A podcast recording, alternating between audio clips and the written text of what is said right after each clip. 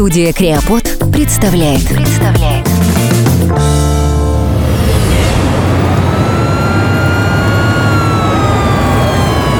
Утро спасателя. Это мини-подкаст истории от первого лица о работе спасателей. Несколько раз в месяц Андрей Борзунов заступает на дежурство в Москве, а после рассказывает о том, с чем ему пришлось столкнуться за время смены. 15 декабря 2020 года, 11 часов 24 минуты.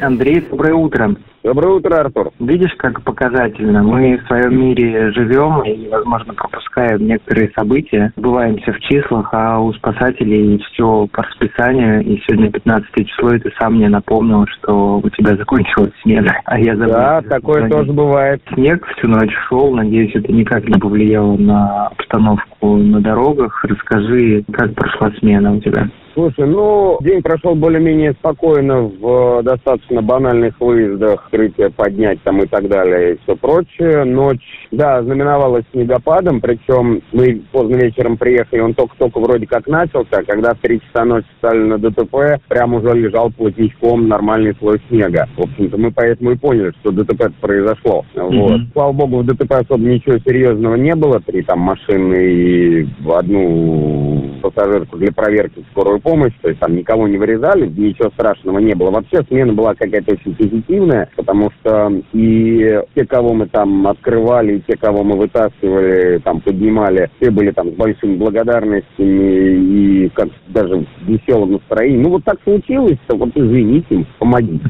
По большей части я, наверное, за вчерашний день хотел бы отметить работу другой службы, с которой мы постоянно пересекаемся, уже несколько раз затрагивали такие выезды. Это когда нас вызывает скорая помощь, да, скорая медицинская помощь, на то, чтобы мы помогли перетащить человека тяжелого в, в карету скорой помощи. Ну, зачастую бывает что? Либо бригада укомплектована двумя девочками, да, там врач-фельдшер, или там, например, вообще один фельдшер приехал, пусть даже и мужчина, ну, а клиент тяжелый, за сотку заваливает в килограммах, поэтому иногда бывает очень важный момент такой, как именно медицинские показания в определенном виде транспортировки, то есть, например, если человек с сердечным приступом или там с инфарктом, ему ни в коем случае нельзя двигаться, поэтому либо сидя, либо лежа, и даже если он говорит, ребят, я аккуратненько, тихонечко дойду, да, врач говорит, нет, стоп, мы несем, или там везем на стульчике, кстати говоря, я не знаю, многие не знают, может быть, в скорой помощи есть стульчик на колесиках такой раскладной, который очень удобно использовать даже вот самим родственникам, если, ну, там, грубо говоря, один сын, например. Я, в общем-то, в своей семье тоже один раз уже так вот проделывал вне работы, имеется в виду. Отметить хотелось вот что. Вчера был очередной такой выезд. Женщина упала в ванной. В ванной дверь была закрыта изнутри. Вызвали родственники, тоже пожилые, что не могут ее сломать.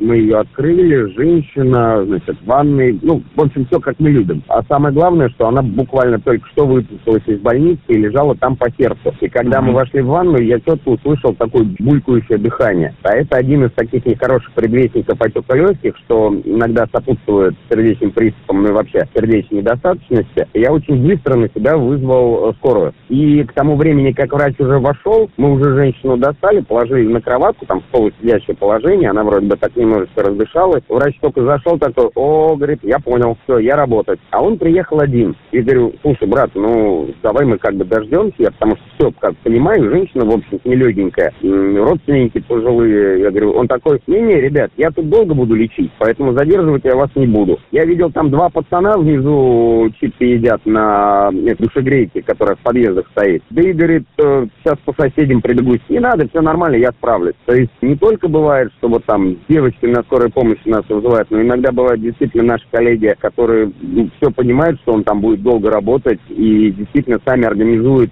транспортировку пострадавшего. Это было очень приятно и для нас так. Ну, потому что разные ситуации бывают. Кто-то там тащить не хочет, кто-то там еще... И все бывает в этой жизни. Но вот положительные моменты прям вот сплошь и рядом тоже присутствуют. Поэтому огромное спасибо этим ребятам, этой службе. И в понимании нас, и в отношении к нам все здорово. Помимо скорой помощи и фельдшеров, с какими службами наиболее часто вы, спасатели, работаете вместе? Две службы, которые вообще бок о бок, э, это пожарная охрана, понятное дело, потому что аварийно-спасательная работа при тушении пожара – это один из наших, так скажем, прямых направлений предназначений. Второе, естественно, это полиция и Росгвардия, потому что те двери, которые предполагают там непрописанного человека или человека без наличия документов, подтверждающих право на проникновение в, эту, в это жилое помещение, это всегда полиция. Или, например, там подозрение на умершего. Это по-любому вскрытие полиции. То есть у меня из моих допусков либо это явная авария, то есть, ну вот пожар, да, или там из-под двери льется горячая вода. Вот тогда, да, я как бы вскрываю квартиру без э, каких-либо разрешений, потому что явная угроза другим жителям. Либо это явные крики о помощи за дверью. Но обычно э, тогда старший смена спасателей, он набегает соседей, просит, чтобы кто-то подтвердил, что да, кричат. Есть там специальный бланк, который мы заполняем. Да, мы ломаем, даже не дожидаясь полиции. Во всех остальных случаях скрытие с полицией по-любому. Ну, потому что это проникновение в частное жилье. Поэтому полиция, пожарная охрана, потом, наверное, скорая, ну и в конце ДПС.